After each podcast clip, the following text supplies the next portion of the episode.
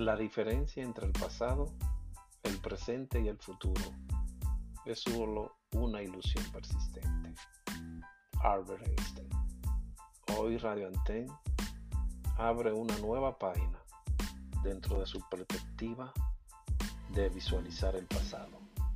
Hoy trataremos de recrear unas de las tantas tertulias que ocurrieron por muchos años en una institución en un área específica, aquella oficina llamada la cisterna. Hoy esos mismos personajes que estuvieron allí vuelven y tienen un gran conversatorio acerca de los tópicos que tal vez se trataban en aquella época, pero con una nueva visión de el siglo XXI. Estos episodios serán llevados por nuestra nueva visión. Bienvenidos a la nueva temporada de las charlas en la cisterna. Gracias.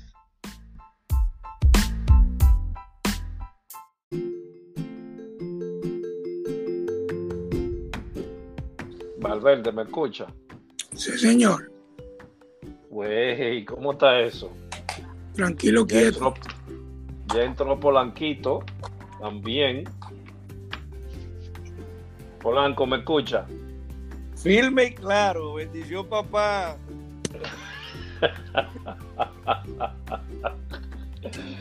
Muy buenas, sean todos y bienvenidos al podcast de eh, Asociación Nacional de Técnicos en Emergencias Médicas. Hoy trataremos de establecer un conversatorio con personajes reconocidos de años del principio, casi principio, no diríamos principio de la Cruz Roja porque sería demasiado, 27, pero con un personaje bastante conocido por todo lo que fuimos y pasamos por la Escuela Nacional de Socorrismo, como es el director de esa época, el señor Alejandro Valverde Podestá. Bienvenido y encantado de oírte de nuevo, Alejandro. Un ¿Cómo va placer estar con ustedes. Y con otro personaje también muy conocido que es el instructor Stalin Polanco. Eh, Buenas gran, noches. gran hermano fraterno. ¿Cómo está todo, Polanquito? Buenas noches, Aldrin Randir Santiago Rodríguez y al maestro, profesor y padre de la emergencia médica en República Dominicana, don Alejandro Valverde Podestá. Dígalo duro, dígalo duro que ya No lo digas duro, Polanquito, voy para tu casa.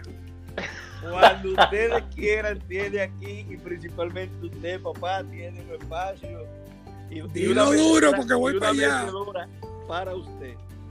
Yo he visto todo tu video y estoy eh, bastante, eh, como te digo, tu señora esposa, tu niño, tu casa, me, me estoy muy alegrado que todo lo que tú has logrado. Amén. Eso es parte, eso es parte de la disciplina y la tolerancia que usted nos inculcó. Muy cierto, muy cierto.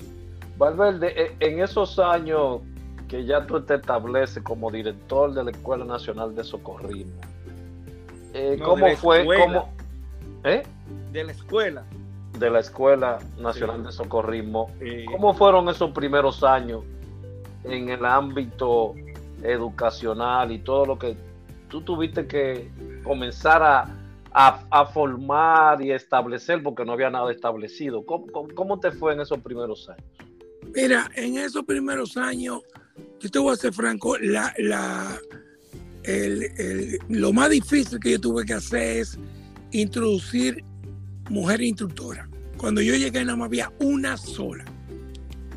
Y, y- había esa mentalidad que no la vamos a cuestionar porque era la de la época. Entonces yo traté de, de romper un poquito con eso eh, con la, claro, luchando con lo, con lo que ya tú sabes, el problema político administrativo, pero ese fue mi, mi- mi- Y eso es lo que me más fue, que era luchar con, con los otros socorristas que podían haber mujeres instructoras. Ok, pero ¿cuál fue la primera mujer instructora que tú lograste establecerla como instructora? No, cuando yo llegué allá había una o dos. Entre ella estaba Marily de la Cruz.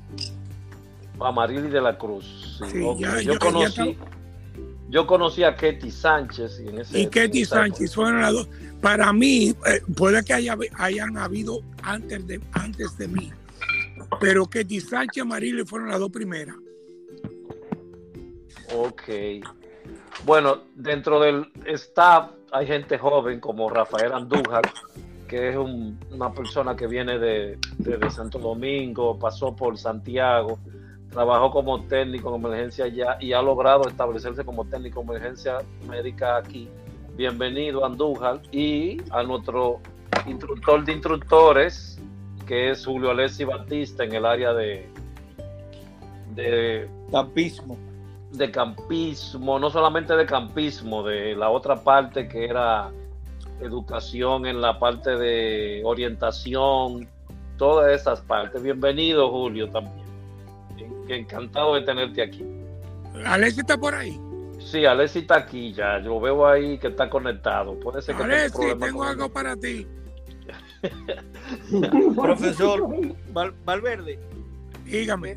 Esas mujeres instructora, esa pionera, porque allá estaba la escuela de enfermería. ¿Era e, ¿Eran instructoras de enfermería o de primeros auxilios? No, no, no, no. La escuela de enfermería, tú estás hablando muchísimo antes de yo. No, ellos, ellas estaban en, socorro. En socorro. ok, porque la escuela de enfermería hasta eh, los años últimos que estuvimos allá en, en el 2000 todavía funcionaban los, los famosos cursos de, enfermería, auxiliar de enfermería, que era eh, impartido los fines de semana también. Sí, pero las dos personas que te mencionamos son de socorro. Ok. Muy bien. Pero es evidente, aunque algunos quieran negarlo, salió un libro, ¿cuál fue la, primera institución, como yo lo he dicho, no sé si te he equivocado, que estableció el curso de técnico, no técnico, primeros auxilios avanzados dentro de la, en la República Dominicana? Tú tengas conocimiento. Bueno, yo no me quiero y no voy a entrar en discusión. Mira lo que subí a Puerto Rico y logré traer un manual que era el manual de los técnicos de emergencia médica de los Estados Unidos y era una de las primeras traducciones al, español. Eh, y yo comencé a dar curso con ese manual a finales de los 80. Eh, yo no quise abusar y quizá fue una metida de paz que yo no puse técnico en emergencia médica, sino primero auxilio avanzado pero el manual que se usaba para dar el curso de primer auxilio avanzado era el manual de técnico de emergencia médica de los Estados Unidos. El TUM, el famoso TUM. Ese era el que se tradujo en México. Eh, esa es la cosa. En México, por razones gramaticales, no lo tradujeron como eh, técnico en emergencia médica, sino como técnico en emergencia médica. Pero lo que nosotros dábamos en Santo Domingo, era un TUN o TEN, como tú le quieres llamar, o, lo que hoy le llaman Free Responder. Era como un híbrido entre primer auxilio avanzado y técnico de emergencia médica, porque era un poquito más que técnico que eh, primer auxilio avanzado. Yo recuerdo, Valverde, que ya luego de haber iniciado esta nueva generación y haber aprobado el curso de primer auxilio avanzado, en el Hospital Darío Contreras iniciamos un grupo con el primer curso de técnico en emergencia médica o el prototipo de, curso de técnico en emergencia médica que inició en el Hospital Darío Contreras. Sí, es correcto. Y el, el requisito era el primer auxilio avanzado de la Cruz Roja Dominicana. Mira, tú, tú, estás totalmente de acuerdo. Incluso yo tuve el, honor, no instructor, fui invitado para dar una conferencia en ese curso. Sí. Y esta señora, que yo creo que hoy es doctora, si no me equivoco, eh, sí, eso, eso, lo que usted ha dicho es correcto. Yo di clase en ese curso y eh, lo que pasa es que yo no quería en, Cruz Roja crear un problema técnico con el, curso técnico, porque se supone que si tú eres técnico tú tienes que tener un aval de la Secretaría de Estado de Educación. Entonces, por eso nos quedamos con el primer auxilio avanzado. Inclusive, yo tuve la honra que cuando empezó Movime y toda esa gente, ellos exigían el, el, P, el PWA de la Cruz Roja. Claro una cosa, eh, una cosa. El, personal base, el personal base de, de Movimento, dentro de ellos estaba, eh, creo que Eugenio Faña, César Camaño estuvo ahí, pero eran las bases completas de, de, Cruz Roja Dominicana. Polanco, tú que eres el ducho, el, el que mm. tiene el conocimiento en la parte jurídica. Eh, si en esa época no existía a nivel judicial que tenga eh, afianzado en esa parte de que siempre lo dijo Barberde, aquello que no sea en una casa de altos estudios no está avalado. Es decir, entonces nunca existió un técnico en urgencia médica primero. No, por eso, por eso el, hospital docente Darío Contreras sí e inició ese programa porque estaba preparado para eso y tenía la, era un, es un hospital docente, universitario. Sí, Correcto, inclusive de ese curso se, se graduó Alejandro Báez. Alejandro Báez, Monchi. Y se mandaron a hacer una insignia en metal a los Estados Unidos. Sí, correcto. Estaba Alejandro Báez, Monchi, el Alexander Pacheco, estaba yo, eh, había un grupo de, compañeros, principalmente de, Cruz Roja. Ok, pues entonces existió un primer auxilio avanzado o un técnico de emergencia avanzado, un técnico de emergencia médica. ¿Y en qué año? Porque tenemos que partir desde ahí para poder atravesar lo que ya yo había dicho con Ogando, que sí es cierto, eh, fue uno de los padres de la medicina prehospitalaria en República Dominicana. Es que no fue uno, fue el padre, porque todo lo, lo, lo, la UNIBE, vamos a decir que era la, universidad de lo que llamamos hoy POPI, y después la UNFU, donde se formaban, era en la Cruz Roja Dominicana. Y yo recuerdo que le decían el doctor Alejandro Valverde, y él siempre, muy humildemente, decía, no, yo no soy doctor. ¿Entiendes? Todos esos médicos antes del 2000 a la fecha que se han formado en emergenciología es gracias a ese señor que usted tiene o tenemos aquí como eh, invitado de honor. Polanquito, cállate que me va a hacer llorar.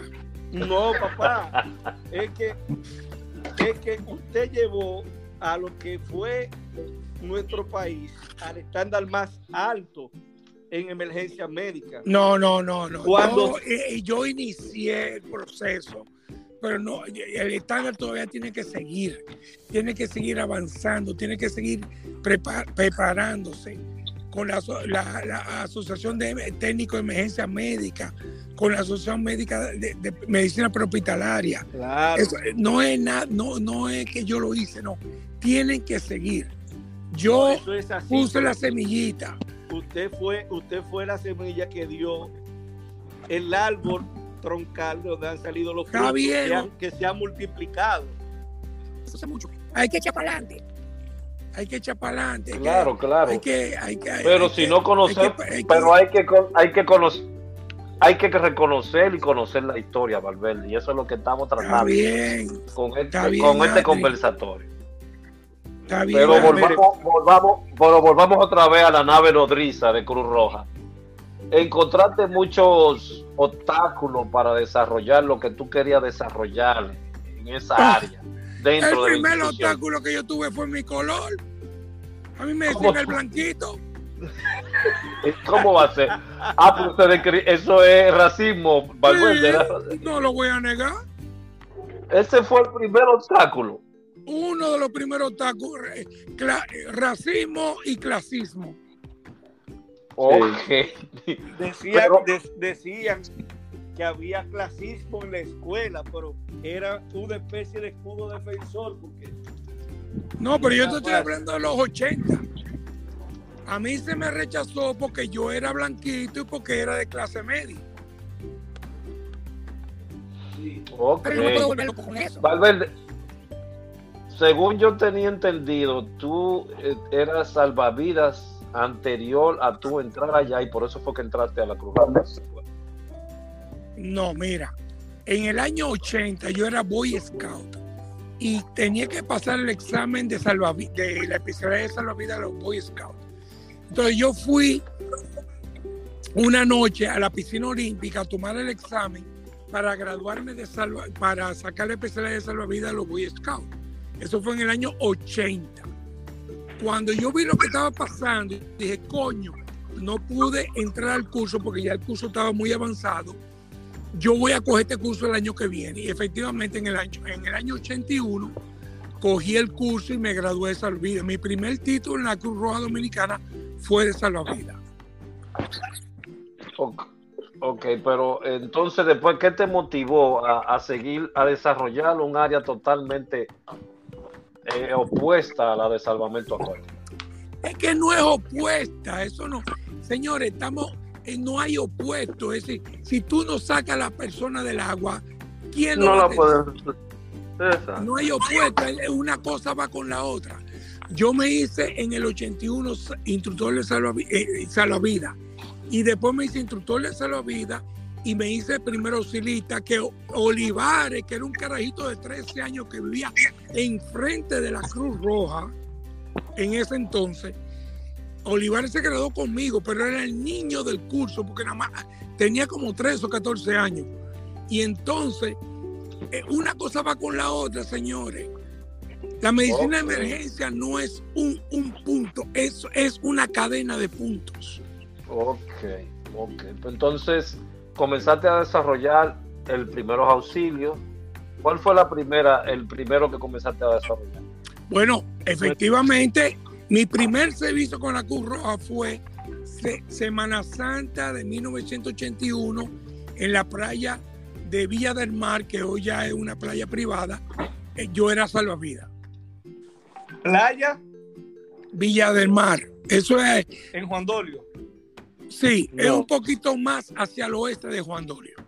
Sí, esa playa la estábamos mencionando. Casualmente estaba el domingo, el fin de semana estaba en esa zona y hablábamos por la peligrosidad de esa playa y que siempre tenía un gran número de personas fallecidas fruto de ahogamientos. Bueno, eh, yo creo que tú estás hablando de la playa Caribe. No, no, no, esa. esa Caribe. Esa sí es pesada. No, esa que usted mencionó fue el nombre que me dieron. Incluso eh, yo dije, pero esa playa yo nunca la había escuchado y ahora usted la menciona. O sea que coincido con eso. Lo que pasa es que antes era playa pública, ahora es. Ajá. Playa privada. Ahora hay una playa que está un poquito más al oeste, al este de Boca Chica, que se llama Playa Caribe, que esa sí es una cosita seria porque tiene una configuración que cuando el agua entra, entra con mucha fuerza y entra con mucho arrecife.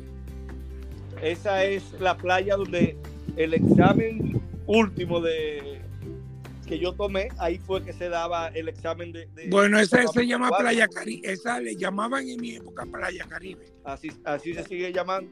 Yo voy a tener que coger un vuelo para tener una conversación con, el distinguido Valverde. Señores, pero, déjenme enterar por lo bueno, menos. Bueno, pero no hay problema, tú me dices, no, ah, no. Nos sentamos en la casa de Polanquito. Señores, recuérdense que yo soy el más nuevo aquí, para mí es un honor escuchar lo que un día alguien me contó del señor Valverde. Mucho gusto, Rafael Andújar de este lado. Andújar.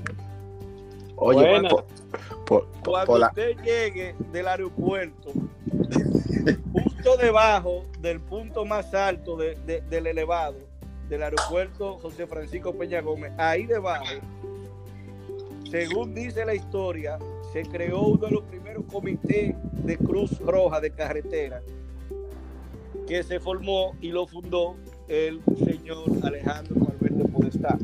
A mí. Franquito, pero tú me haces más viejo que el carajo. No, dice pues, la historia.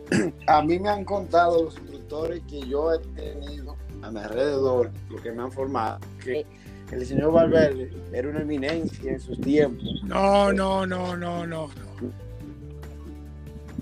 Yo, yo tuve la dicha de estar acompañado de un grupo de gente muy buena en los 80 y los 90. Yo no fui ninguna eminencia. Yo cometí muchos errores. Sí, pero no para lo que tú tienes más caliente, o está hecho de, no tan temprano, ¿no? Como a las 5. Se, se, ligó ahí una conversación, aparentemente. Polanquito, Polanquito hace rato que está hablando de una pregunta. ¿Cuál pregunta? Dila, Polanquito. No, no, eso es más adelante, papá, eso es más adelante. No, dila, ahora. Dila ahora. No, no, no, yo, yo creo que falta mucho material, mire. Está bien, ok, te, te voy a dar ese punto. Dentro de lo que es el manual de PAB, que hasta la fecha, todos los que yo he visto son basados en el mismo que usted eh, aportó a la patria en un viaje que nosotros hicimos a Guatemala.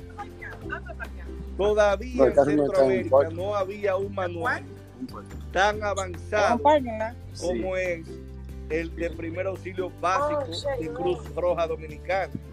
No, no me digas esa Sí, sí, es así, porque en el 94, a un curso que fuimos invitados Aldrin y yo, que era el APA, o es el APA, que es el auxiliar de primer auxilio avanzado, eh, era un primer auxilio básico de Cruz Roja, lo único que... que el APA no era de los niños de la Embajada Americana. Del Metro Day de Miami. Sí, sí. Sí correcto. Y a nivel de, Latinoamérica, el curso de nosotros, tanto de primeros siglos básicos como el de salvamento acuático, era el mejor personal que había. Recuerde, usted se recuerda la competencia en, en, El Salvador, creo que era que se daba, de salvamento acuático, donde nosotros como país siempre teníamos los primeros lugares. O sea que, eh, como dice usted, y parte de la historia, recuerdo una Semana Santa en Boca Chica, donde el equipo de salvamento acuático salvó o, rescató a una joven y la llevó a la calpa. Y en la camilla trabajamos, me recuerdo, Carlos López, eh, Julio de Peña, Carlos Báez, y un servidor y Pacheco también. Y duramos 45 minutos dándole RCP a esa persona. Y de ahí se paró en la camilla peleando con, a correr detrás del marido para partir. O sea que fue una cadena, como dice usted, salvamento acuático con primeros auxilios eh, de tierra, vamos a decir. Y como tú dices, esa es la cosa. Cuando yo estuve en los 80, había una, pequeña separación entre salvamento acuático y primer auxilio. Yo decía, es que no pueden estar separados. Uno es cadena del otro. Y yo fui uno de los que más peleé porque, ah, hay que graduarse de salvavidas. Sí, hay que graduarse de primer auxilio y de salvavidas. Y eso, fue uno de los, los pleitos más grandes míos en el 83, 84 yo tuve muchos problemas porque yo decía, no te puedes gra- graduar de salvavidas si no eres primero auxilista, porque lo vas a Correcto. sacar a, a la, a la playa y que se va a morir. Correcto, correcto. No, y la, la ese- camada, la camada o la generación de los 90 eh, desarrolló al máximo el curso de primer auxilio básico y luego vino ya lo que fue el RCP, que lo dimos con diferentes instituciones, incluso hasta con la Asociación Americana del Corazón, eh, gestionado por, por usted. O sea que siempre íbamos a la vanguardia de un paso más adelante. Valverde, ¿de dónde tú tomas ese compendio de, de- del curso de primeros auxilios? ¿De la Cruz Roja Americana o de dónde tú lo, lo sacaste para, para lograr el reconocer básicos? que, eh, el PAB, ¿cuál? ¿Tú te, te refieres al PAB o al PWA? El PAB, el PAB, el PAB. No, el PAB fue casi, casi dominicano. Fue un compendio de, de lo que había y de lo que. Porque el PAB no era malo. Es decir, el que estaba antes de mí. Lo que pasa es que le faltaban algunas cositas y el problema del PAB dominicano en los años 80 era que no tenía manual. Ese era el principal problema. Todo era dictado, como era el sistema educativo de nuestro país en República Dominicana. Y yo lo que hice fue que lo imprimí para que no tenían que estuviera copiando tantas cosas. Pero el. PAB, yo tengo que reconocer que fue 80% dominicano. Ok. Fue, fue, fue todo una recopilación de, de- de- de- de libros de allá. Lo que había ya puesto en papel, porque el problema es que no estaba en papel. Entonces ha- había que dictar, como era la tradición de los profesores dominicanos en esa época, dictar, dictar y todo el mundo copiar. Bueno, entonces tú hiciste esa, ese, ese aporte de crear ese, ese manual, ya la gente solamente leía y el, y el, y el Y le puse dos o tres cositas más, pero no era la gran...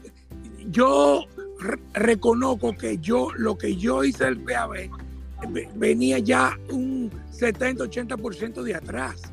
Lo que pasa es que no lo, te- no lo tenían en papel. Ok, vamos a darle la bienvenida a un gran amigo de todos nosotros, que fue partícipe de muchísimas cosas dentro de la nave nodriza Cruz Roja. Eh, Raúl González está aquí con nosotros. Si quieres hablar algo, Ratimunda. Raúl, esperamos por tus voz. ¿Me Bienvenido. Te escuchamos ahora, bienvenido. Ah, gracias, Alden, gracias. Hola, Valverde, ¿cómo está, Alejandro? Ratimunda. ¿Qué tal? ¿Qué tal? ¿Qué tal? Raúl, Está-. Estamos en el conversatorio, Raúl, de los inicios de, de lo que era la escuela de socorro en los tiempos de este gran director que era que es Alejandro Valverde Podestá. No, Si te-. Yo ¿tienes alguna anécdota? Me- óyeme, óyeme. Yo no fui un gran director. Yo tuve la oportunidad de tener personas como tú, como Raúl, como Polanquito, como Ogando, que son estrellas. Déjame- Te, fa- te yo no fui mucho. el director, yo fui el organizador. Traté de hacerlo lo mejor posible. Tuve mis cosas buenas y tuve mis cosas malas. como todo en la vida, como todo en la vida, porque por ahí por tus manos pasaron personas muy ilustres que ahora están en el firmamento de, de personas como Alejandro Alejandro Báez, como Carlos López, que todas esas personas fueron, estuvimos ahí, Raúl González, catedrático de la UAS, todas esas personas estuvimos ahí, como equipos, como un equipo. en Y eso lo, eh, mira, el maestro no sé, no es famoso por lo que es, sino por lo que cosecha. Yo estoy feliz por ustedes, por ti, Aldrin, por Ogandito. Por cierto, Ogandito, voy para tu casa. tenemos planeado, e- ese, ese viaje se tiene planeado para New York. Ah, tú no has de ido todavía. No, no, no, porque es contigo que vamos a hacer la, la reunión Eh, allá. allá que vamos, para mí me Eh, eh, Aldrin, y esto de no ver- coge más usuarios. Yo Eh, estoy, es- hay que pagar por él. no, no, es que yo he visto mucha, Yo mu- creo mucha que sí. finca, mucha vaina y muchos perros. Yo Pero, creo que sí, que para esto hay que pero- pagar. Pero yo no entiendo, pero es más fácil hacer un Zoom y ya. No, porque este se, óyeme Raúl, este se Raúl queda grabado para persona- subirlo al podcast. Óyeme bien, entiendes? Raúl es la persona que yo más admiro en el ámbito científico. Lamentablemente medio comunista, pero eso es por la mujer, yo se lo voy a aceptar. No, ya me encontró dañado al verle. Pero Raúl es una persona que yo admiro y respeto y hasta lo envidio. Valverde, Bueno. después, del, después del primeros auxilios básicos, ¿qué otro manual te ingeniaste para, para crear el otro? No, es que mira lo que pasa. En los años 80, yo tuve la oportunidad de ir a Puerto Rico y conseguí una de las primeras ediciones del curso de técnico de emergencia médica en español, que no se conocía mucho en América Latina, porque era el curso de técnico, y yo me lo llevé. Mi gran error, lo comento hoy, es que yo no le puse técnico de emergencia médica, sino PWA. Ok. primeros cursos de PWA se dieron con el manual de técnico de emergencia médica de los Estados Unidos. Después, El en el año 92, yo me traje unos, unos videos y me traje unos, oh, en aquel entonces, eh, eh, eh, video y vaina y pendeja de España. Y entonces continuó el PWA, pero con otra versión. Ok. Eh, también sí, pero sacar- un momento ahí. Parece que Alejandro la, la edad lo, lo traiciona. Pero por aquí todavía yo tengo un manual escrito a, a- a Olimpia pura, o sea, a maquinilla, que era del primer auxilio avanzado de tu autoría, que tú comenzaste a hacerlo. Tú comenzaste Sí, es verdad, pero no fue, no. Yo No, lo empecé a hacer, ok. tiene razón. Pero no tenía, no tenía, o- no tenía de la, la- Perdón. pero era un ensayo que no había para un auxilio más avanzado.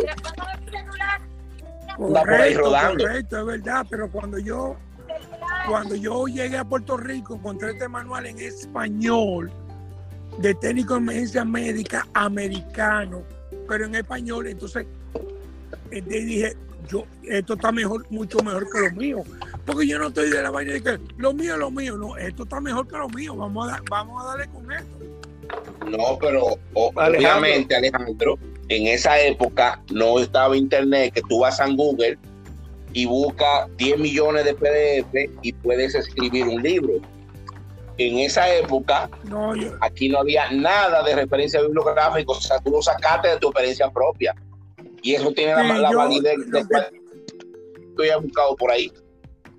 Lo que tú estás hablando, tú estás hablando entre el año 86 y 88. Y el, el manual americano yo lo conseguí como en el 88, 89. Alejandro, Dígame. yo recuerdo cuando usted estaba recogiendo en su oficina. Yo tengo, y voy a buscarlo en esta semana, ese manual original que me lo entregó usted en su oficina, conjuntamente con mi gorro. Se llama de, de, de oficina de bombero.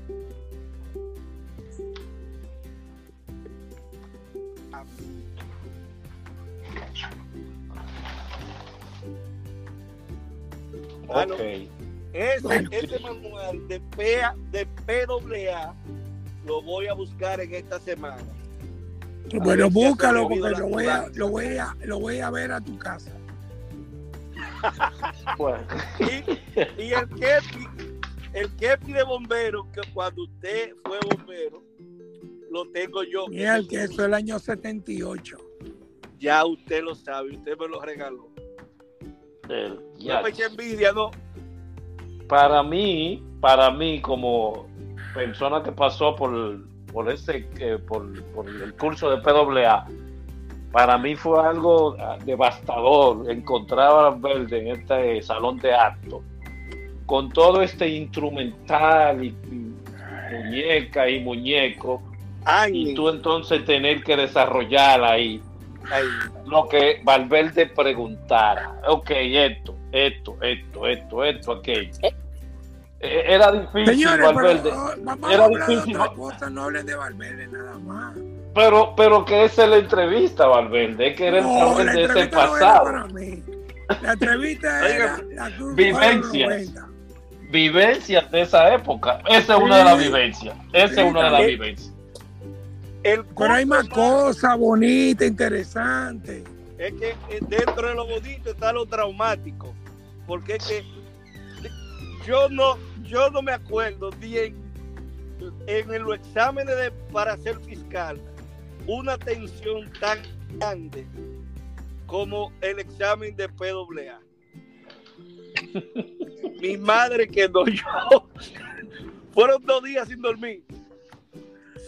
Bueno, Hogando, de, de- de- Polanquito, déjame decirte que lo que tú estás diciendo me enorgullece enormemente. Lamento que haya sido de esa manera, pero bueno. ¿Cuáles son las dos preguntas que tú quieres hacer, Polanquito? Ala. Ala Polanco, ahora no quiere hacerla. Bueno, Dila. dentro de, de esa nueva generación que entró eh, Juan Pérez Richés, mi, mi hermano eh, Sergio Vargas, creo que Bianca Martínez, eh, estuviste tú, Aldrin, también. Eh, me recuerdo que comenzamos el monitoreo de los cursos y en esa graduación de, esa época, tocó investir con el título de instructor de primer auxilio básico. Yo me quedé sentado en el medio, en la fila del medio, la, la silla 5. El nombre. ¿Qué pasó ahí? ¿Qué pasó? Que no te hicieron, que no te hicieron instructor en esa época. Sí. Eso es lo que tú quieres dejar dicho. ¿Por qué? Eso es lo que, eso es lo que él pregunta, Porque tú eres ¿Por Aldrin, demasiado Aldrin. loco. Exacto. Tú eres una excelente persona, pero en ese momento tú eras muy acelerado. Eh, Era tan acelerado Valverde que yo, tú sabes que se hacían los simulacros con las personas y se le ponían a hacerlo así. Yo siempre le decía, le decía a Polanco, Polanco, no ataques tanto que una persona de esa te puede, bueno, mala suerte del destino. no, eso fue. Estábamos dando clases, era instructor ya, estábamos dando clases a un grupo que era de, de un grupo de judoka. No, no, le O él le-. Él, él le hizo eso a esa persona, a una mujer, me recuerdo como ahora. Y yo solamente vi los pies de Polanco allá arriba, por, por encima de mi cabeza, en el suelo, con la muchacha agarrándole una, un brazo. No, el Y yo, pecho. nada más la lo, piel. y yo nada más lo vi y dije, te lo dije. Polanco, Polanco. Lo único que retrasó tu certificación de instructor es que tú eras muy bueno, pero eras muy acelerado. Y óyeme, No, si tu segunda pregunta es ¿quién muy es- maduro. no hay el mejor instructor de Cruz Roja. Eso no existe. Eso Eso, no eso- eso existe. yo lo entendí. Perfectamente. Eso, eso yo lo entendí. Lo mi trabajo no era seleccionar el mejor instructor de Cruz Roja, era seleccionar el instructor adecuado. En 1993, a Cruz Roja llegó una solicitud para dar un curso a la Asociación Gay Dominicana. Yo hablé con tres instructores y los tres se negaron. Amigo siempre amigo. Ese mismo, amigo siempre amigo. ¿Y por qué no mandaste a Raúl? Cuenta eso, Alejandro. ¿Y por, y por qué no mandaste a Raúl? Oye, mi Coño, muchacho. me lo dice ahora 20, 20, 30 años después. La vaina es que yo tenía que, yo tenía, mira, yo no soy el mejor instructor de Cruz Roja. U- Muchos de ustedes son mejores que yo. Mi, mi papel era jugar, tratar de poner en el mejor momento. Cuando llegó esa solicitud de amigos siempre amigos, se lo presenté a más de tres instructores y no me lo cogieron. Al final lo tuve que dar yo y no me siento mal. Igual, y no quiero tomar el punto, porque mi señora esposa llegó una solicitud de la cárcel de, del ensanche de la fe, que gracias a Dios ya desapareció, para darle un curso de primeros auxilios a las mujeres, y fue María Virginia. Estuviera yo casado con un amigo siempre amigo. Entonces, ¿qué es lo que te quiero decir? Mi trabajo no era seleccionar el mejor, yo tenía los mejores.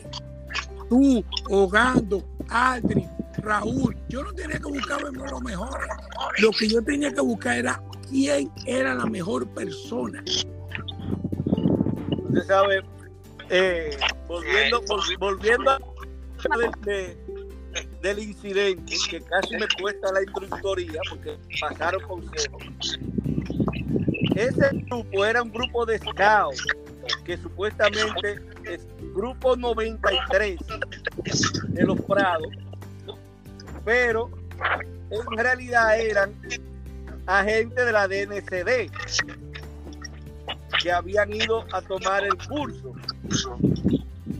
Y la joven era del equipo de judo de la policía, campeona del equipo de judo de la policía. Y a raíz de eso, el organizador de ese equipo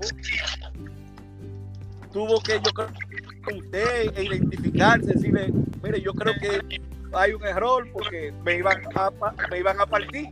Eso era la historia, se había visto. Pero yo creo que la tecnología de usted combinada con la parte de Hogando, el sazón de Aldrin, el sazón de. Yo creo que sacó, como usted dice, un para cada grupo. Buena. Bueno, eso fue lo que yo traté de hacer. No que- cometí errores, pero eso fue, eso era lo que yo trataba de hacer. Y una pregunta, papá, Dígame. de la, de la nueva generación, El talento es casi manadota callado. Estoy hablando demasiada mierda. Raúl, esto va para, para, la, para el podcast. Con- Controlemos Raúl, nuestro bueno, vocabulario. eh, eh, Polanquito, nueva generación, ya yo tengo 20 años fuera del país. de esa generación de nosotros, sáquelo bien. Es que no hay mejores instructores. Para lo que era bueno Ogando, Van Troy, Raúl, tú. Es, decir, es que yo tenía que jugar cuál era el grupo a quién se lo iba a mandar. ¿Entiendes? Yo tenía usted en la cabeza. Mira, yo no. Es que Mira, déjame decir una co- cosa. yo te voy a decir una vaina, te voy a decir una vaina. Hay cosas de Ogando que yo le envidio. Ogando es en varias cosas mejor- mucho mejor que yo. Fueron las circunstancias. Mira, eh, Raúl, Permiso. entra ahora. Ok, hable usted. mira, el tema de instructor y cosas, mira, muy- muchas veces eh, se criticaba. El tema, por ejemplo, Edwin le gustaba mucho murmurar de cómo Alejandro seleccionaba o perfilaba la- los jóvenes que podían ser instructor. Por ejemplo, a mí nunca, si bien nunca me interesó como tal, dar primero auxilio a la comunidad. Yo lo hacía porque ya había un requisito y había que resolver y había que dar servicio. Pero a mí lo que siempre me, me gustó, igual que a Binet, era entrenar corrita. Por eso me hice salvavidas, por eso me hice bombero. Cada, cada quien tiene su, su, su forma. O sea, mucha gente murmuraba Alejandro, pero realmente es verdad. O sea, cuando tú tienes muchachos estudiantes de medicina, son los que siempre te van a cumplir mayormente, mayormente, no siempre, con lo adecuado con el instructor. Porque se está educando para eso, se está formando para eso. Y como así habían gente que se hicieron, digamos, profesionales del socorrismo, manejaban esas cosas. Por ejemplo, Gustavo Saya, en paz de cáncer, ingeniero en sistema, brillante. Tiene la medicina, pero poca gente sabía resolver como, como Gustavo. Gustavo fue mi mejor instructor asistente por más de tres años. Guay. Si ustedes creen que ustedes pasaron mierda para ser instructor, ustedes no saben lo que pasó Gustavo Saya. Estamos hablando de los 80, antes que ustedes soñaran entrar a Cruz Roja. Gustavo Saya fue mi instructor asistente por más de tres años. Lo que pasó Gustavo no lo pasaron ustedes.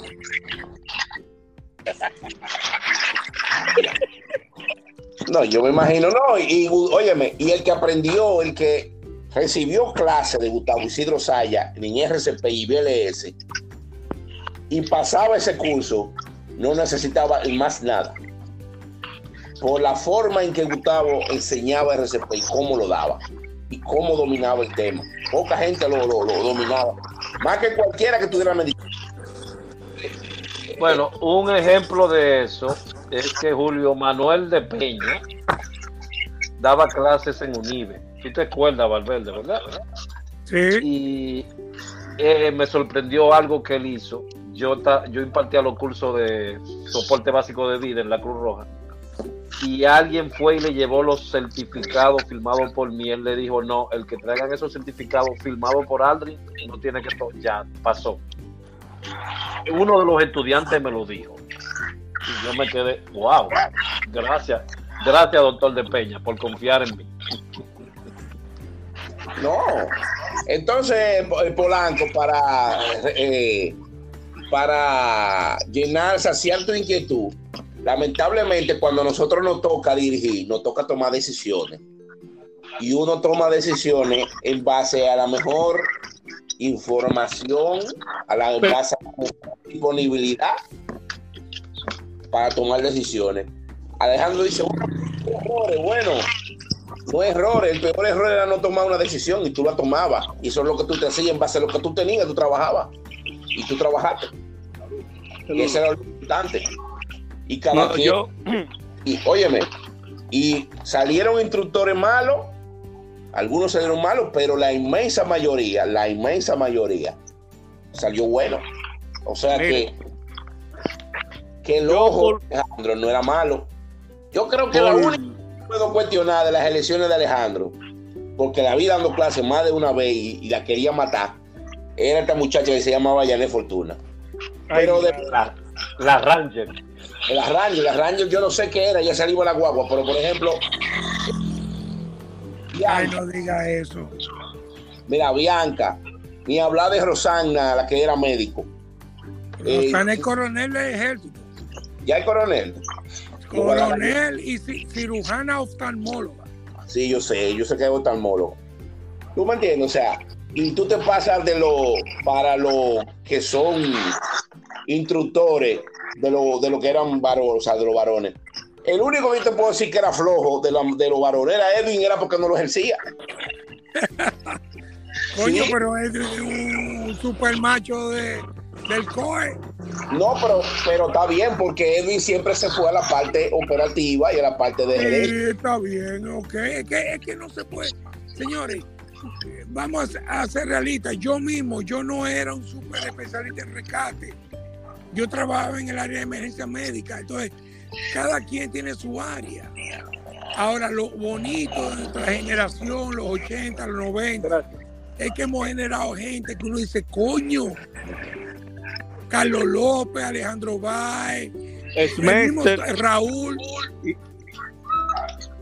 No, Con- Smester. Bueno. Smester, que es cirujano, y el otro que es dire- el hermano es director de una vaina. Es decir, coño, yo, yo, yo te voy a ser franco. Fra- Franklin Yo me siento muy orgulloso de la gente que trabajó conmigo. Franklin Gómez, como Y se dijo Raúl y se lo también. a Carlos López, que estuvo aquí en Atlanta hace apenas, menos, hace un mes o dos meses. No, yo creo, yo creo que nosotros somos una generación bendecida. Porque, bueno, dentro de la experiencia más dura o más triste que he podido tener en el área de emergencia médica, fueron dos. Una un accidente donde murió un niño, la Abraham Lincoln, por un carro echando carrera, un Mazda 323, y lo dejó abandonado. Y la otra fue con una emergencia con Hogando, un 18 de diciembre, donde nos llamaron para... Permiso, Polanco, permiso. Porque tengo que atender algunos asuntos aquí. Eh, nada, Valverde, eh, como siempre, grato oírte. Y a ti, Aldrin, eh, hablamos un día de esto y a los demás, un abrazo y Ya veré Ya. cómo empeño algo. Está bien, ok. Voy para tu casa, Lambé. Mira, cállate, maricón, que viniste a Punta Cana, coño, y ni lo dijiste.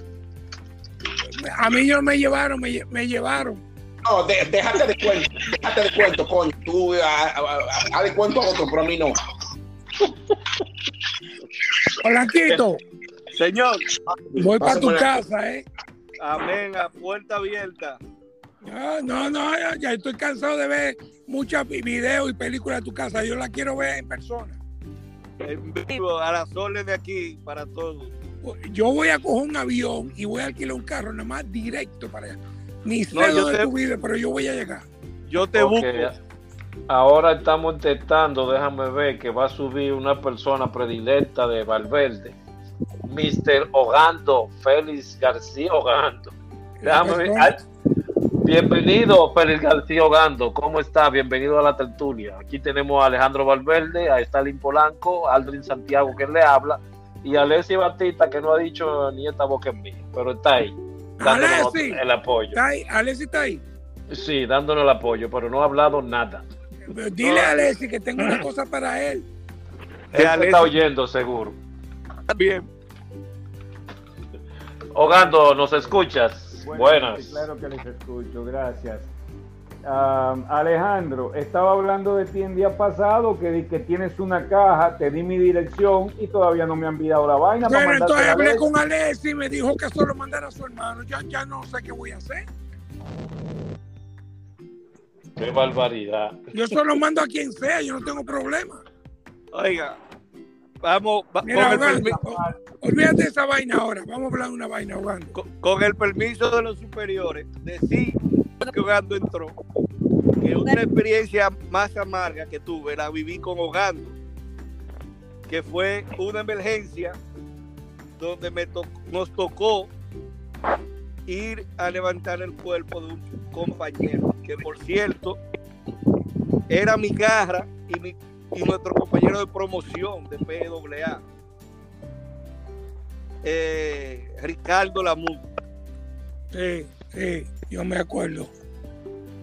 Me recuerdo que cuando mencionaron, llamaron de emergencia de comunicaciones y describieron, dijeron, miren, tenemos un, un- un voluntario eh, que tuvo accidente, se llama Ricardo, digo yo aquí hay dos Ricardo, Ricardo el de juventud y vive en vivienda y Ricardo Lamu que y cuando llegamos al sitio eran las 5 de la mañana él no andaba en el carro de él, andaba en el carro de la mamá.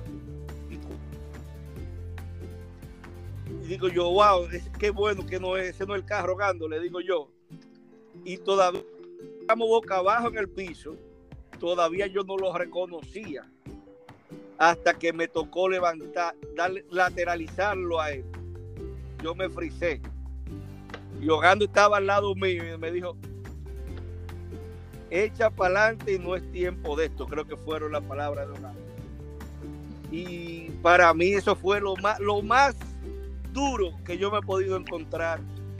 Un, En- un paréntesis, Polanco.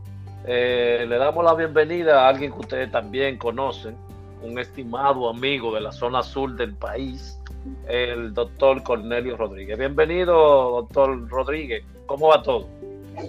Muy bien, buenas noches a todos. A ver si me escuchan, por favor. Ya te estamos escuchando bastante claro y certero. Ah, pues muchísimas gracias a todos. Eh, veo aquí a Félix García, nuestro instructor de Stalin Polanco, también instructor, compañero de mucha peripecia, y al gran maestro Alex, Alex Valverde, que me imagino que es Alejandro Valverde por estar. Ay, Para dejen eso del gran maestro, que me siento más viejo que el carajo. Bueno, jefe. Bu- bueno, él. se lo agradezco, se lo agradezco, doctor. Pero si, si- si ya yo tengo cana y me estoy sintiendo con cierto baño, yo lo veo a usted con un par más que yo, sí. Pero siempre Bueno. con el respeto, el mismo cariño eh, y el respeto sobre todo. Usted para mí, eh, mi familia y muchos de nosotros, de verdad que usted se ganó el respeto en todo el sentido de la se lo palabra. agradezco, se lo agradezco. Bueno, en ese Cornelio. mismo tenor, y antes de responderle a Polanquito, Alejandro, si todavía usted y yo tuviésemos la misma edad, yo lo veo como mi senior. Como, No, déjate de vaina, Polanco. como si me llevara al menos cinco años. Te llevo cinco minutos. Yo siempre te envidié a ti. Señores, déjense de vaina, ¿Verdad? ya yo estoy en 50, por Dios. ¿Verdad? Y yo en Antes, 56. Ah, antes de que entrara jugando, an- antes de que entrara jugando, ya Valverde había dicho que él te admira, que él admira algunas cosas que tú tienes, que estaban hablando de instructores anteriormente. Es que para, eh, oye, vuelvo y repito lo que dije. Un instructor se adapta al grupo. Hay grupos donde Ogando es mejor instructor que yo. Yo no lo voy a negar. Mi trabajo como director de la Escuela de Socorrismo era seleccionar el mejor instructor para el mejor grupo. Vuelvo y repito, en el año 93 se solicitó un curso de primer auxilio para un grupo especial y tres o cuatro instructores se negaron. Entonces, ¿no? mi- mi- yo no era el mejor instructor, era el seleccionador de instructores. Era como el coach que elegía a sus mejores jugadores. Eso era lo que yo trataba de hacer. Muchas veces, alguna vez lo hice bien. Por ejemplo, yo tuve el caso de unas niñas de, gracias a Dios, ya cerrada la cárcel de, de Sánchez La Fe. No porque fuera mi señora esposa, y yo tuve que mandar a María Virginia a dar un curso de primer auxilio en una cárcel. Si yo hubiera mandado a otra persona, quizá hubiera tenido otro problema. Como a Polanquito. No, si mando a Polanquito, que no Valverde. Valverde me mandaba a mí. secuestran. usted está muy equivocado. Valverde confiaba tanto en mí, tanto en mí, tanto en mí, que al Colegio Santo Domingo el instructor era yo. Pobres niñas.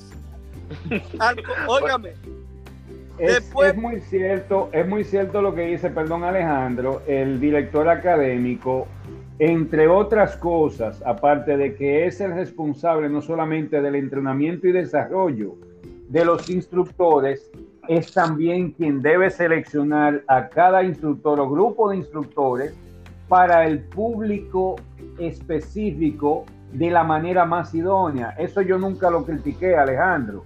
Ah, en eso yo siempre fui un soldado. Yo iba donde me mandaban y punto. Y hacía mi trabajo a la, mejor de mis capacidades. Entonces, fue una chance que lo dije, pero volviendo atrás con lo que dijo el compañero Polanco, para que tú veas, Polanco, si esa emergencia a mí me afectó o no, yo no recuerdo que tú estabas en ella. Bueno, pues yo estaba ahí, fui el que lateralicé el cuerpo y tú estabas detrás de mí y me dijiste, echa para. Te estoy diciendo, a mí me chocó tanto tener que levantar a un hermano. porque Ustedes no saben lo bien que nos llevábamos Ricardo Lamud y yo.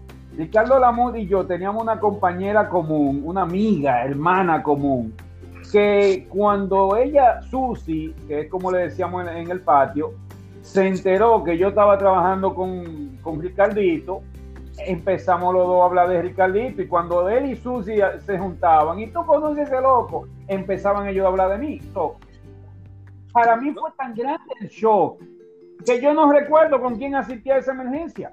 Conmigo. Entonces, uno, pero debía haber más. No, éramos tú y yo. Y, y, eh, y- eh, sí, tú y yo. Porque él era, él estaba de turno ese día. Y se, tú lo chanceaste porque era el día de, de- de- de la entrega de, nota de, su- de la, UNFU. Y él sacó la mejor nota. Y la UNFU le exoneró el semestre ese día por, la, por su alta por sus altas notas. Y él está, eh, estaba celebrando eso. Y recuerdo que fuimos a su casa, que vivía detrás, eh, lo que era MC Todo Casa, él vivía detrás, justo detrás de MC Todo Casa. Fuimos con el papá, yo le quité el anillo de graduación del colegio y se lo di al papá. Y el papá fue a su casa con ropa y de ahí fuimos a la funeraria Sabica y yo lo ayudé a vestir, a, a- a cambiar el cuerpo. Fue, Démosle- una, Duro. démosle una oportunidad a, a Cornelio. Cornelio, Bueno. ¿tú tienes alguna anécdota que te pasó en esos años también allá? fue, fue la primera vez que la academia o el cuerpo de socorros en pleno organizó improvista una guardia de honor para un hermano caído. Eso lo recuerdo bien, pero ¿quién estaba a mi lado ni cuál fue el chofer? Hasta El chofer- tú dijiste, tú estabas ahí, me, El doy- me acuerdo, me- no me acuerdo, me doy cuenta quién era la otra persona que andaba con- conmigo. El mellizo. No, no, no. Oye, esa, todo eso es en blanco para mí. Yo nada más recuerdo que dije, sí, es él. Exacto. Esa también la dijiste. Eso es, es lo único que yo recuerdo. Lo que te dije a ti, ¡ah! que yo ni sé a quién se lo dije. Si lo dije, no sé a quién se lo dije. Ya tú Ay. puedes saber el Ay. nivel de shock que yo tenía en ese emergencia. 18 de diciembre. Le van a dejar la oportunidad a Cornelio, por favor.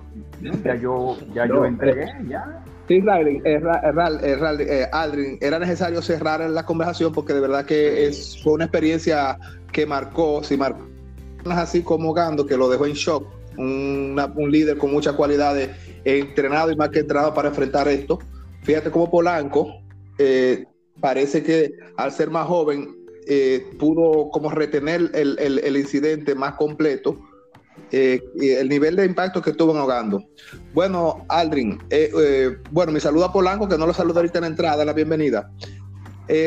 Aldrin, experiencia y anécdota tengo mucho, porque al final del día nosotros comenzamos en 1989, aquí en Barahona, en el sur, y tuvimos tanto experiencia aquí como allá en el nivel central, y por supuesto que recordamos. eh, una de las experiencias que tuvimos allá eh, está el tema de los conciertos que nos tocó. No me tocó en el gran concierto donde hubo conflicto con la hermana Defensa Civil. No tuve esa oportunidad. El mío estuvo muy tranquilo, apenas una lluvia.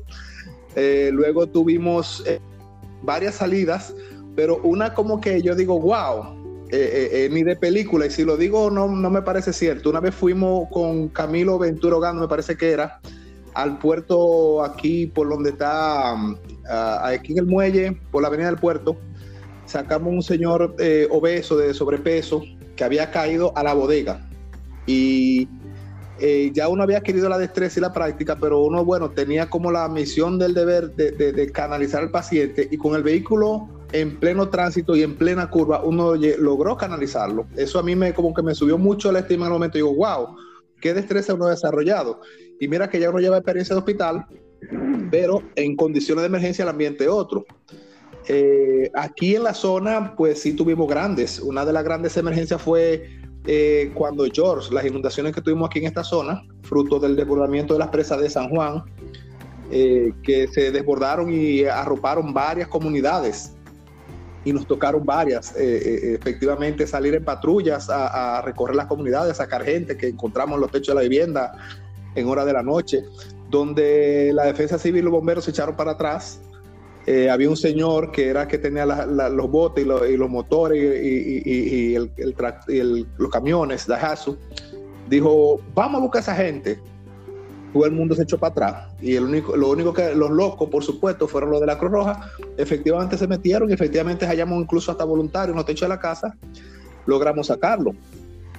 Otra fue en el mismo contexto de York, fue eh, el camino interrumpido eh, y, y había que cruzar en un puente, era por una polea. Y nosotros fuimos en la Yola y la Yola se le enredaron unas hojas de plátano y la Yola ya iba a la deriva. Y cuando nos toca agarrarnos, ¿de qué agarrarnos? A lo que tuvimos que echarle mata fue una mata de limón con espina y todo. Y ya después que no, no aguantamos más, que la corriente nos llevaba, la soltamos y nos enganchamos del, del cable por donde estaba pasando la polea. Uno de los colegas se quedó enganchado y la Yola siguió su rumbo y al final terminó en cuero. Eso fue un espectáculo y para todo el que estaba ahí. Eh, gracias a Dios no tuvimos mayores incidentes. Y sí, en Santo Domingo nos tocó salir eh, en varias ocasiones. No, Pero y hay una, la, la- hay una experiencia que yo tengo con Cornelio, que fue la pasantía de salvavidas Ajá, de María Olivares, ajá. de Rubén Quincarpio y un servidor. Cornelio nos solicitó para Barahona. A María le tocó el quemadito. A mí me tocó San Rafael junto con, Ah, con Cornelio y su esposa Mari. Sí, Y a Rubén le tocó los patos. los patos. Polanco hizo una en esa. Como siempre, como siempre. óigame, No, fue esa- Igual no. Fue un accidente, Polanco. ¿cuál fue la que yo hice? Cuéntamela. Cruzando el río, me parece que era con un tal delfín de la defensa civil. Ah, sí, que me dijo que lo cargara caballito. Sí, señor. Sí, yo te voy a cargar con tu maldita madre. Y, se, y se- y se- una piedra, se tropezó con una piedra a mitad del río, con ese señor que andaba en calidad de supervisor nacional de la autoridad. Satanás le decían, yo creo que era. No sé si era Satanás, eh, creo que era Delfín, no recuerdo bien. Era uno de esos líderes de esa época Sí, que eran autoridades. Todo el mundo Cornelio. temblaba cuando llegaban. Cornelio, tú llegaste a ser instructor de la, de la escuela. Eh, estuve más como ayudante y mi, mis Monitor. experiencias co- como, co- ajá, y, y mi experiencia más fueron aquí. Eh, una vez que vino eh, Hogando y vino luego eh, Eduardo Aybar, yo estuve apoyándolo como monitor. Y allá en Santo Domingo, recuérdate que yo estaba más enfocado al final con el tema de VIH eh, con. Carlos Rodríguez. Y en No, esa que- sí, Cornelio llegó a Cruz Roja del distrito ya hecho y formado en Barahona. Ya correcto. Barahona, Cornelio era Don Cornelio. Sí, Eh, aparte, aparte de eso, nosotros hicimos un entrenamiento que el mismo maestro Valverde eh, nos lo validó con un certificado eh, que nos dio un barco que vino unos misioneros cristianos Sí. y nos formó dos cursos que hicimos y en ese momento el que nos entrenó era un mexicano, Martín Gaitán, que se certificó para formarnos como técnico en urgencias médicas. Y cuando Valverde vio el contenido, vio los conocimientos, pues dijo, bueno, ustedes ahora mismo están eh, capacitados por encima de nuestro, eh, de nuestro nivel en Santo Domingo para ese momento. Eh, me parece och- 89-91. Tenemos el certificado intacto ahí. Cornelio, Y, sí, tú sabes que la experiencia mía en San Rafael contigo, te lo agradezco de, por vida, me ayudó que posteriormente, ya en el año 2002 más o menos, yo estaba en la parte ya empresarial, fui con un ex, con un voluntario de Cruz Roja, Eduardo Mariano. Y Eduardo Sí, Eduardo Mariano, Mariano. se, Eduardo Mariano se... Yo le dije, no te metas, que esa playa es complicada. ¿eh? Y se metió y se tuvo al hogar.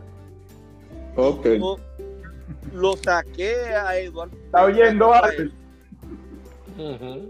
Y fue gracias que tuve con donde aprendimos Correcto. a, a buscarle los trucos, los A la playa. señas a la playa. Correcto. Ahí eh, parte del, del aprendizaje mío en esa misma playa fue, nosotros recibimos aquí en Barahona al instructor Tony García Fernández, eh, eh, eh, contemporáneo, Tony Romero, Tony García Romero, correcto. Y también tuvimos aquí la visita de un señor que le llamaban apellido Pagán. Sí. Y, y ellos nos dieron instrucción de salvamento. Y efectivamente, nosotros adquirimos la destreza acá, pero como que Sí, dice tú en eras- agua. Tú eras un nadador. Incluso nos metimos que lo que se veía era la- el pico de la montaña de San Rafael. Correcto, correcto. Entonces, después que aprendimos con esos instructores nacionales, eh, tuvimos que aprender Tú desde cero duro, Cornelio. en San Rafael. Tú eres ¿Eh? un duro, tú eres un duro, Cornelio. Era, Bueno. era, era, era, Bueno. era. Jugando, vamos, ve- te- los invito todavía, vamos a buscar este pico de esa montaña. Todavía yo lo hago a esta edad. Cornelio Rodríguez trata de convencerme de que yo me meta a toda esa playa de los patos, de San Rafael, del que No, los patos Hugo, tú no me acabas de decir que esa playa es peligrosa.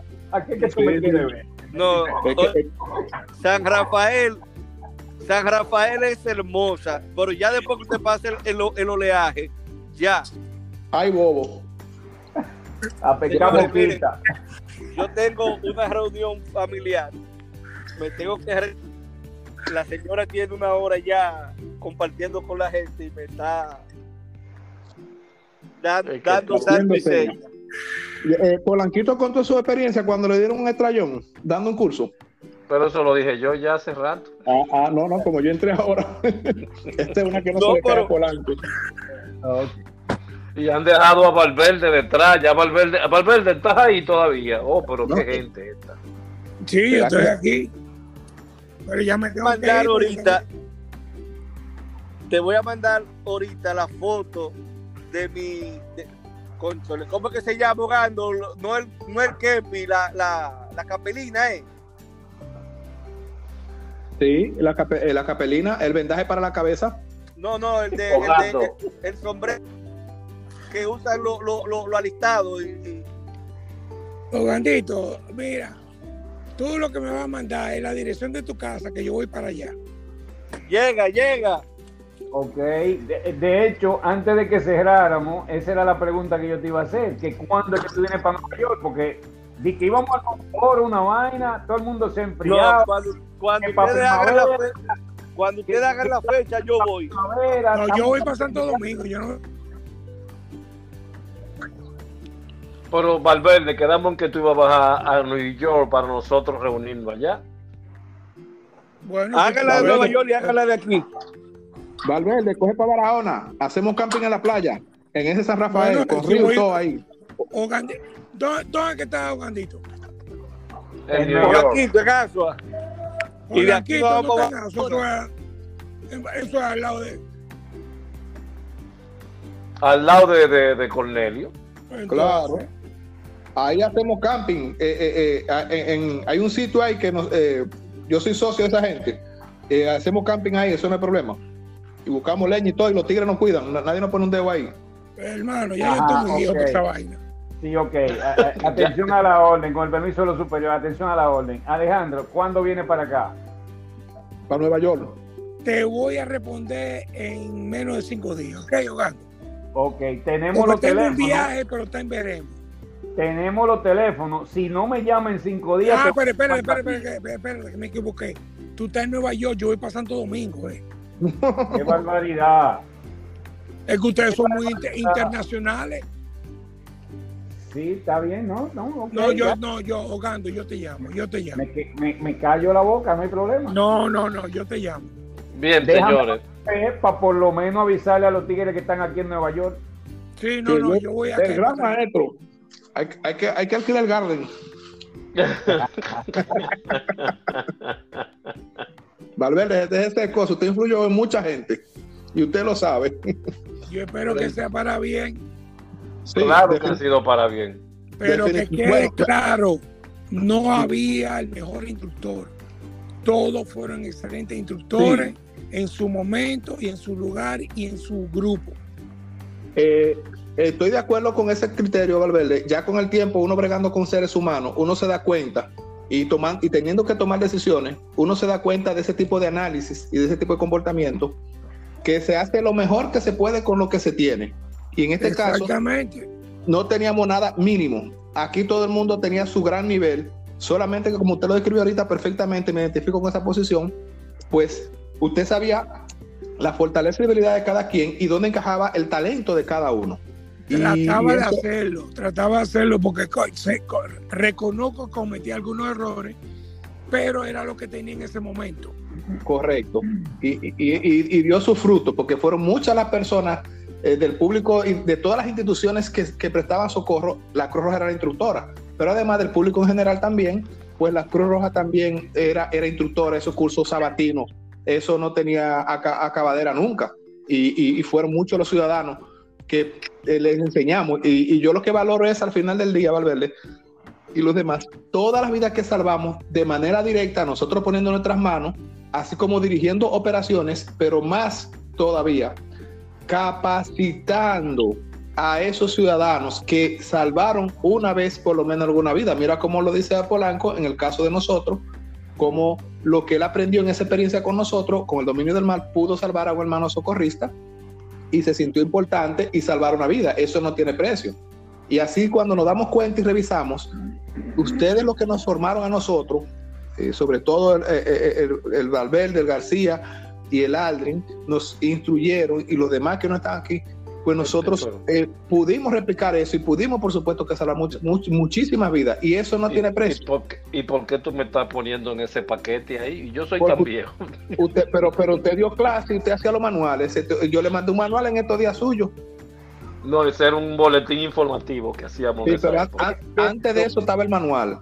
Es cierto, es cierto que de manera indirecta, como fuerza multiplicadora, los instructores y monitores ayudamos a Alejandro a salvar muchas muchas vidas más. Pero sobre todo yo quiero destacar un momento dentro de la academia, cuando aún Alejandro era el líder, que habilitamos todos los días de la semana. Una vez, creo que fue para sí. Había clases fines de semana en la mañana y en la tarde. Y de lunes a viernes habían también tres sesiones. Sí. Esto fue una cuestión que la, la, Cruz Roja se convirtió en una academia de formación de primer auxilio que eso no tenía parangón. Era la única del país. Era la única del país por muchos años, fue la única del país por muchos años, pero en ese momento, cuando Alejandro pudo encontrar material humano eh, hábil, para expandir, sí. Que, exacto, que se armó un equipo de instructores de como casi 20 instructores, joder, tío. Estábamos nosotros dando clases. El que, no, el que tú no veías en la, en la capital dando clases, estaba por una provincia o en una compañía dando clases. Correcto. Esto fue una época que Jesús bueno, para cómo. Valverde, lograste salir muchas veces al, a los pueblos, a las regiones, a impartir docencia. Bueno, lo que me permitía la burocracia, porque también, acuérdate que yo era director de la escuela y era el director de difusión. Entonces sí, yo tenía también. que repartirme entre los dos. Pero okay. no salí todo lo que yo hubiera querido salir, pero salí. En los eventos grandes también tenía que estar ahí. Sí, sí. En Había una parte que ustedes no vieron y gracias a Dios que no la vieron, que era la parte política de la Cruz Roja, que correcto no era Ta lo más bonito. También te tocaba manejarlo, me recuerdo. Eh, la, las sesiones del consejo, la gestión entre el consejo y la dirección ejecutiva como mediador en cierto modo, y también la conducción de ese proceso del Consejo Nacional y la misma dirección ejecutiva, era otra carga. Sí, Pero porque Valverde, Valverde fue el único que Valverde fue el único que llegó a ser su director de la Cruz Roja, que en ese tiempo existía, o fue director general. No, subdirector. Su, subdirector, exacto. Sí, porque el, el subdirector eterno que teníamos, recuérdense que era Frank Guillén. En padre sí. Yo lo el, el eterno, o sea, Francisco Antonio Guillén Ramírez fue el subdirector durante todo el tiempo. Pero Valverde, eso era parte de su rol, porque por la, por la edad, por el rol que le correspondía. Por la edad no me correspondía nada, amigo. Yo no entiendo. es que usted llegó primero que todos nosotros ahí. no, lo que pasa es que yo me la jugué, pero. Sí, no, sí, había no, que jugársela. No era, no, era fácil bregar con esa gente. Yo no sé bregar con políticos. Yo tenía que bregar hasta con un coronel del ejército. Sí, Había que nombrarle a la novia en, el- en la Cruz Roja. sí. Sí, sí, sí. Lo- eh, eh, eh, los conflictos de intereses de las autoridades y uno tratando de salvaguardar los principios. Nosotros éramos muy, muy celosos de esos principios y lo llevamos casi al extremo radical. El- el- Gracias a Dios que fue así, pero sí, sí. acá arriba no, no, no, no era, era otra historia. No, definitivamente, porque era, era más político el nivel. Nosotros los voluntarios, no ente- o sea, los voluntarios que estábamos en, en el estatus que estábamos, no comprendíamos ese tipo de análisis, ese tipo de comportamiento. Y La radicalización nos costó la Cruz Roja, joder, coño. Ganamos y, y nos echaron. sí.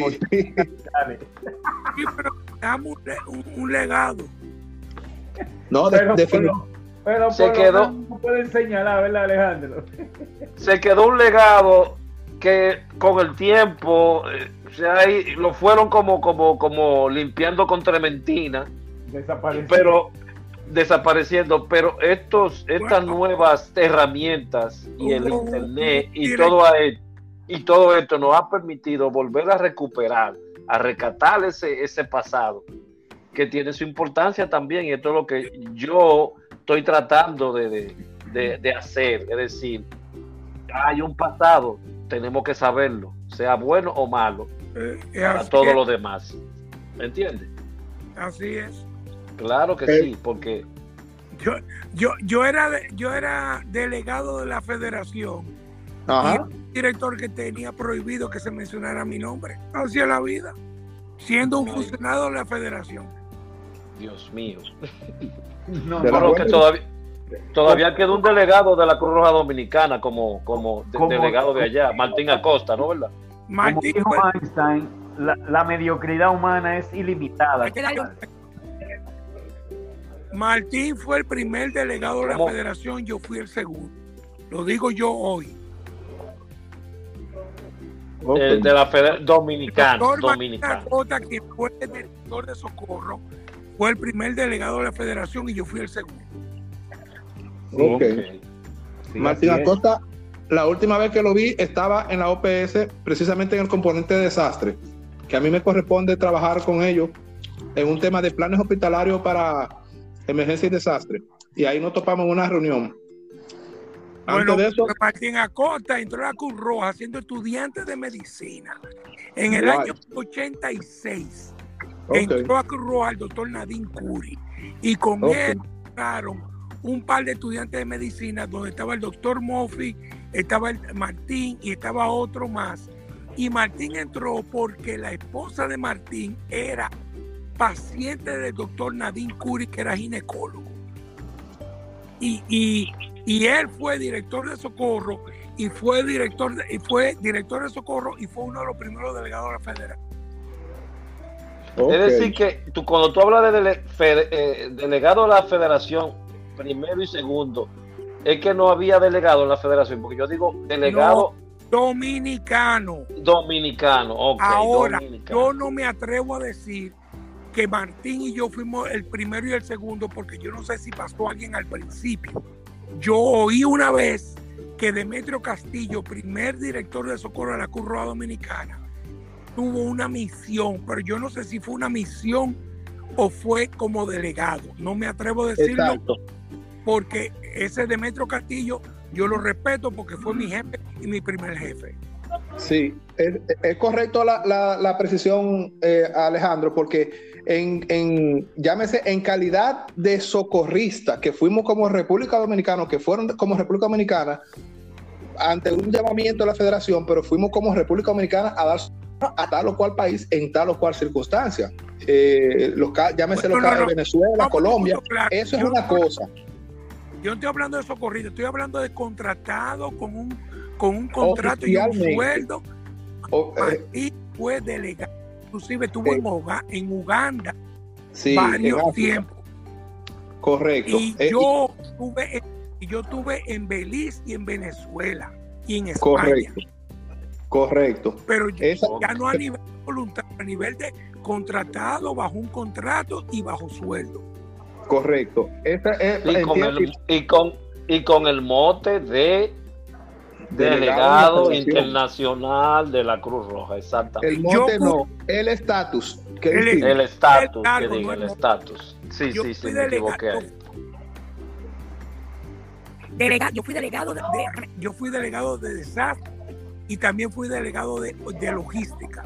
En Venezuela yo fui oficial de logística que manejaba un almacén por el desastre de, de- de Venezuela con más de 30 mil muertos. Ok. El estado de Ese fue, sí, ese fue el deslizamiento esa vez. y las inundaciones. En. La inundación. 29, yo, tu- yo llegué el 99 y salí de ahí a mediados del 2000, del 2000. Yo duré más de seis meses allá.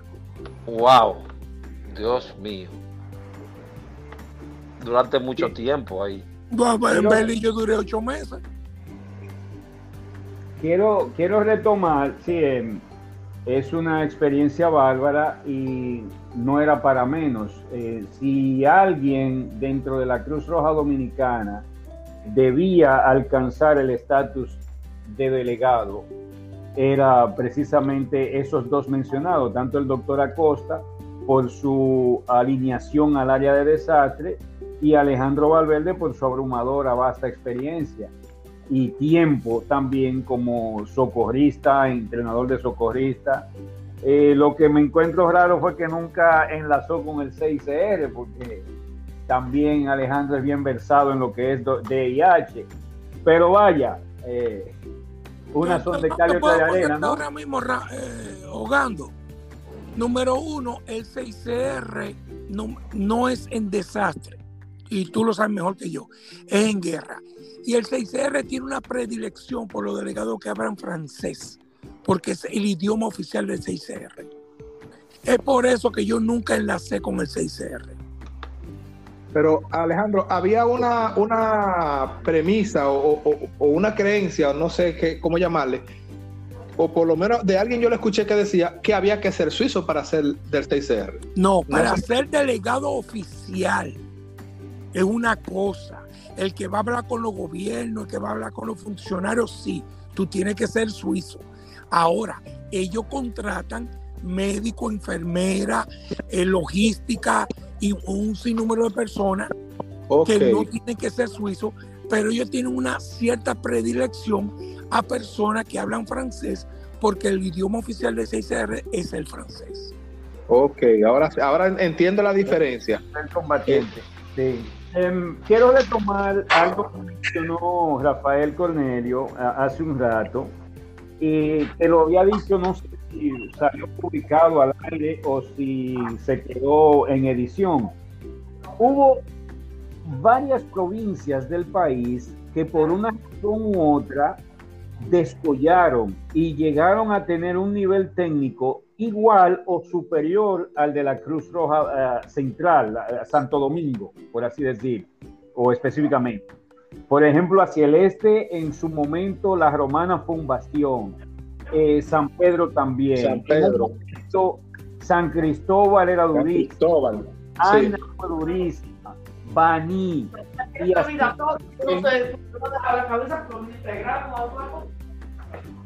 Moca. Uh.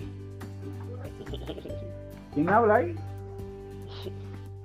La Oh, mujer de. Polanco. Oh, se, se filtró una. Ok. Eh, y así hasta llegar a Barahona.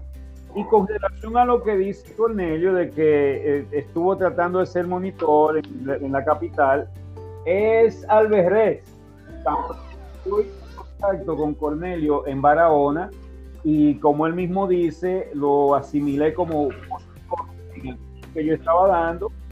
Me cuenta de algo el manual de primer auxilio básico que ellos usaban estaba por encima del manual básico de nosotros. O sea, hoy con el criterio que tengo puedo decir que eso era mínimo un primer auxilio intermedio con un Correcto. más.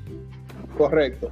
Es por eso que tan pronto eh, entiendo la capacidad de Cornelio, trato de elevarlo lo más rápidamente posible a monitor y cuando él va a Santo Domingo a, a continuar sus estudios o a iniciar sus estudios superiores, pues trato de incorporarlo a la academia porque sé de la capacidad de Cornelio.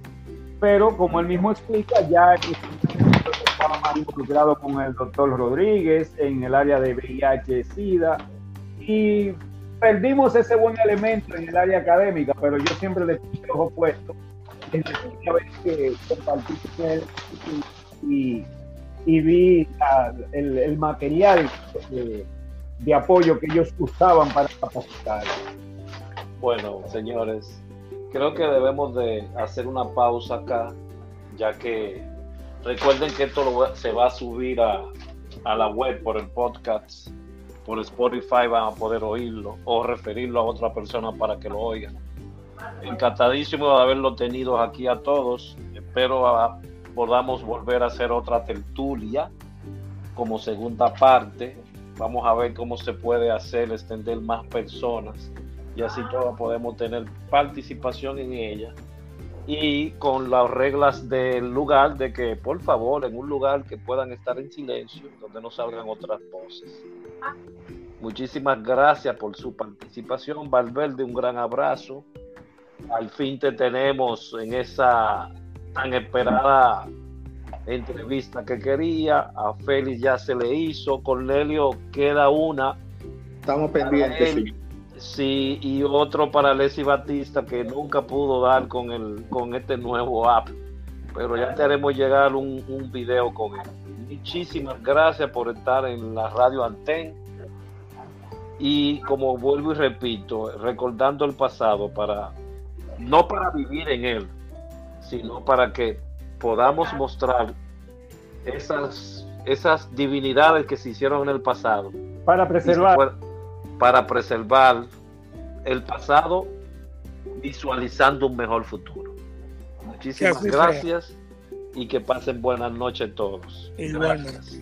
Igual. Gracias, Al- gracias Aldrin, gracias a los demás por darnos la oportunidad de poder expresar algunas que otras experiencias. Un placer, Ok. Valverde. espacio. Gracias. Igualmente.